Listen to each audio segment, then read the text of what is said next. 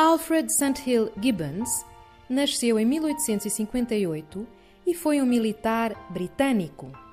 Foi um conhecido explorador do continente africano, tendo publicado obras onde narra as suas viagens na África Central e Austral.